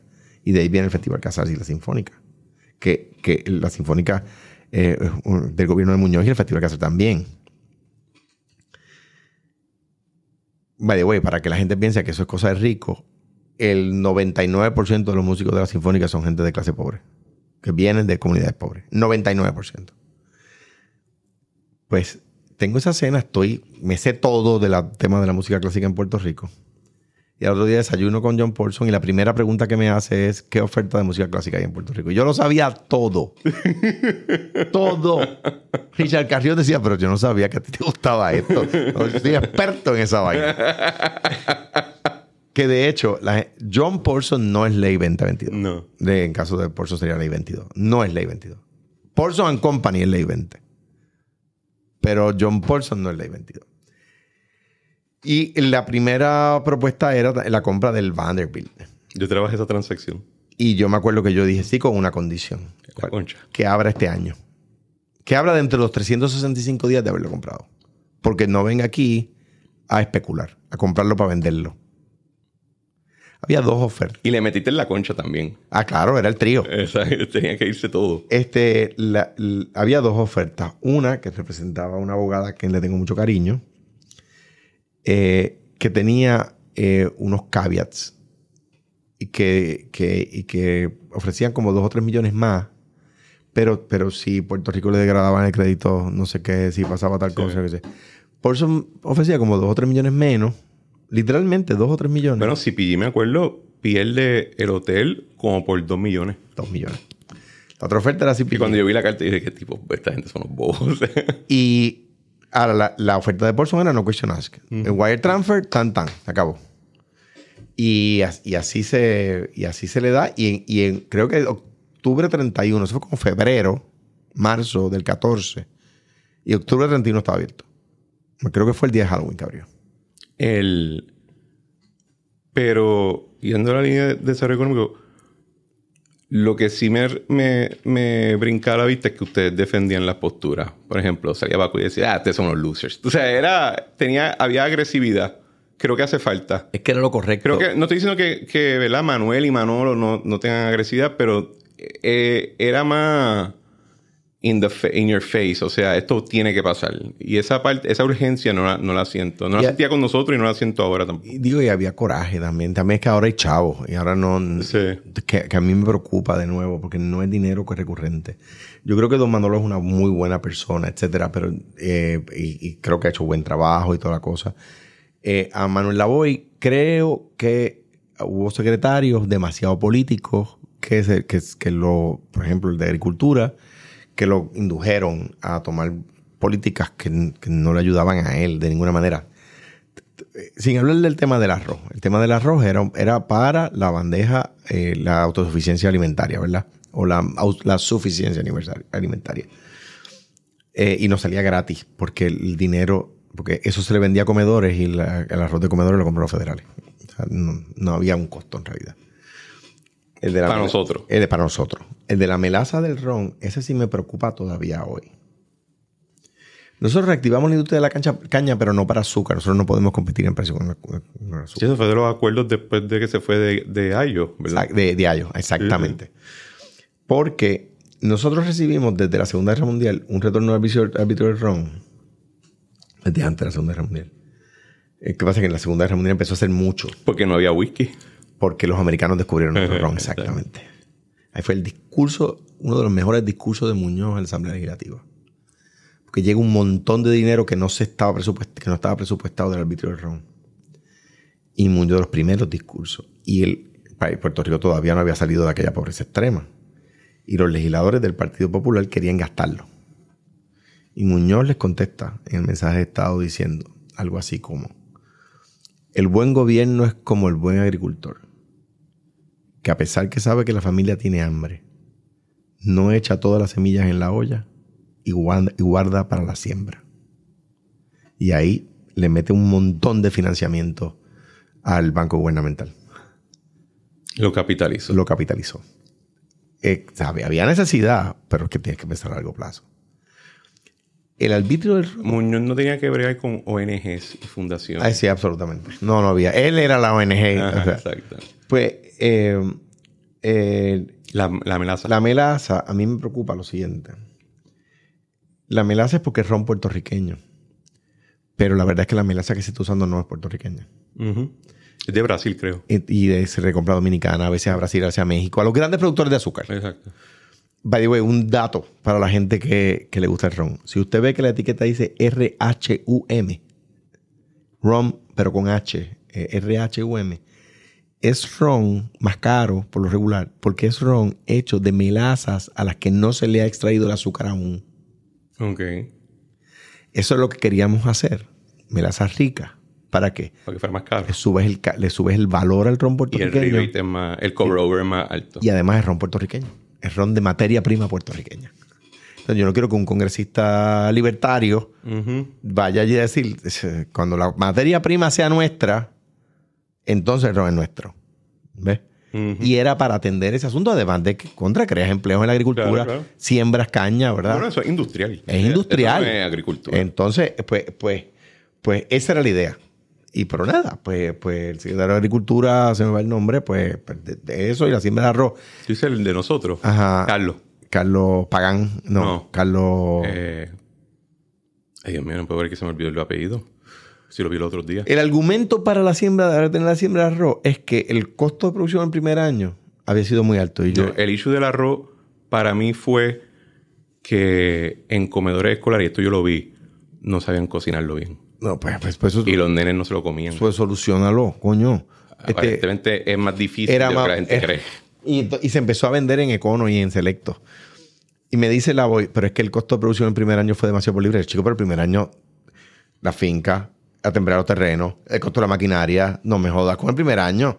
Sí. No puede, tú yo, sabes. Yo, yo, hubiese apoyado arroz blanco, el arroz integral. Eh. Es que la, ro- es que la nos daban más los federales. Por Yo pero, pero está bien, se puede hacer con blanco. puede hacer. Última pregunta. ¿Quién escogió Casalta?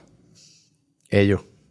¿Por Solo qué? Le, le dimos 10. Yo Porque Hillary debía- había ido. Yo pienso que debía haber sido Altamira Bakery. Si hubiese sido Altamira Bakery, no nos metían en la junta. Este, estoy de acuerdo. Como mamá no quería la junta. A ellos se le dieron 10 locales, incluyendo un piragüero. Ok. Entre ellos, varios locales a los que Hillary había ido en la campaña contra Obama porque ya el Secret Service lo había, los había cliriado. Y ellos escogieron Casalta. Pues ahí había ido Hillary y, y Bill. ¿Y qué fue que se comieron me- medianoche? Medianoche. Que, que, que preparo. Bendito. Eso para que tú veas algún problema de, de medios. A la vez que Obama se está comiendo un medianoche conmigo allí, en Fortaleza están diciendo que no se quedó a comer porque el Secret Service tenía que chequear la comida. Ay, vete para. Y ¿Y de qué hablaron?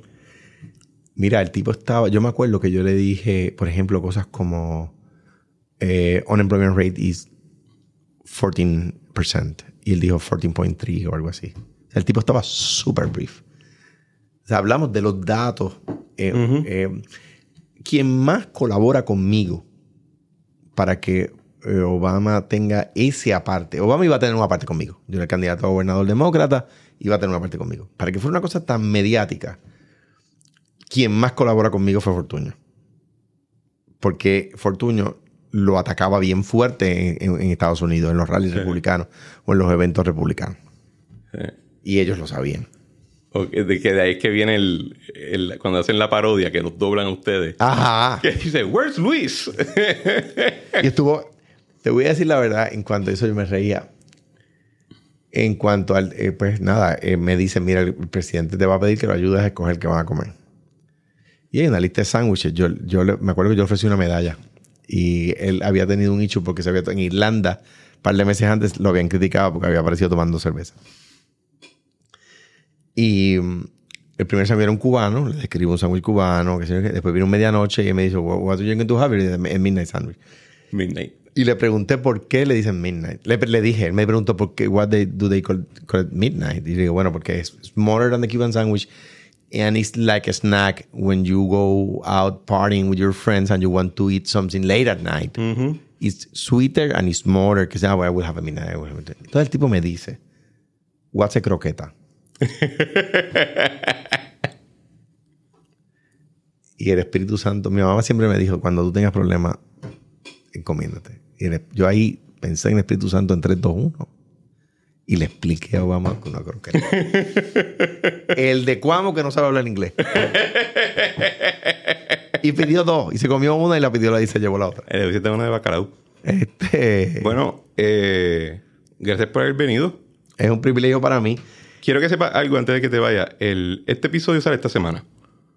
El de la semana que viene es con Elías. Lo grabamos el viernes. Le dedicamos como 15 minutos, un momento, a hablar de cómo él y otra gente en el, en- el equipo de transición, en la parte fiscal, vimos todo el trabajo que se había montado estrategias, y los dos dijimos en el, en el podcast, pues, hermano, el equipo de Alejandro tenía razón. Así que, for whatever it's worth, yo sé que a veces... Gracias por eso. Y yo creo, yo trato de hacerlo, Cristian. Y, y yo escucho tu podcast, no todas las veces, pero muchas veces. Eh, yo creo que el país necesita un poco más de eso y valora más eso. Este, yo no tengo por qué caerle encima a Pedro Pierluisi. No tengo por qué. Sea, yo discrepo de algunas filosofías de gobierno. Pero eso no lo convierte en un tipo malo. Ni a Juan Dalmao. Es una buena persona inteligente además. Capaz. Ah, que si yo digo eso, me saca un soundbite estoy... Pues que se joda, es la verdad, es lo que pienso. ¿Qué voy a hacer? ¿Hablar mal de él? Sus ideas son horribles, pero ajá, eso Yo, es pues yo discrepo del, y, Exacto. y, y toleran algunas cosas en sus partidos que yo no toleraría en el mío.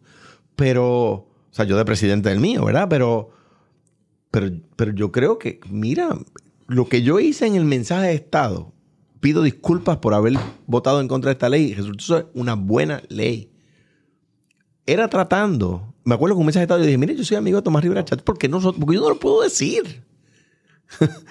¿Sabes? Pues, eh, eso, eso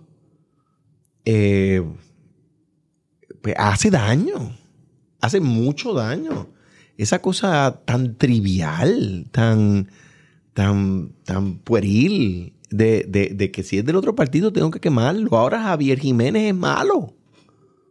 Hasta ayer era, era, bueno, porque era candidato a alcalde del Pepino. Ahora que se fue por otro pero es mala persona. No puede ser. O sea, no puede ser. O sea, Héctor Martínez, yo me acuerdo, ya, cuando, yo era candidato a gobernador cuando acusan a Héctor Martínez. Y yo, yo lo defendí, pues yo dije, este caso es un mal caso, este tipo va a salir bien. Y salió bien dos veces. Dos veces. Pues ¿por qué le voy a caer encima? El tipo es amigo mío lo están acusando injustamente, ¿por qué le voy a caer encima? Ah, porque yo soy candidato a gobernador y me conviene, porque tenemos que ganar ese distrito para ganar el Senado. Y eso es una justificación. Pues no. Yo creo que eventualmente se llega. Yo creo somos que una democracia, Somos una democracia joven, Gobe. Nada más tenemos 50 años. Somos una democracia joven. 70. 70, exacto, ¿verdad? Estamos viejos nosotros. Estamos viejos nosotros. Bueno, gracias. Gracias, Cristian, por tenerme aquí. Bueno, señores, este ha sido otro episodio de La Trinchera. Como siempre, le damos gracias por sintonizar y les pedimos que por favor compartan el episodio con sus amistades, con su familia, sus compañeros de trabajo, en sus redes sociales e incluso con la gente que les caiga mal.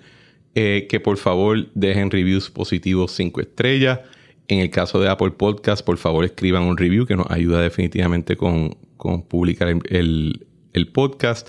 Y pueden comentar el episodio en la área de QA en Spotify, debajo de los show notes, o en la parte de comentarios en el caso de YouTube. Y como siempre le damos gracias a Eric Harper por nuestra música Spirit of España y a Claudia Rosario por nuestro arte. Nos vemos en la próxima.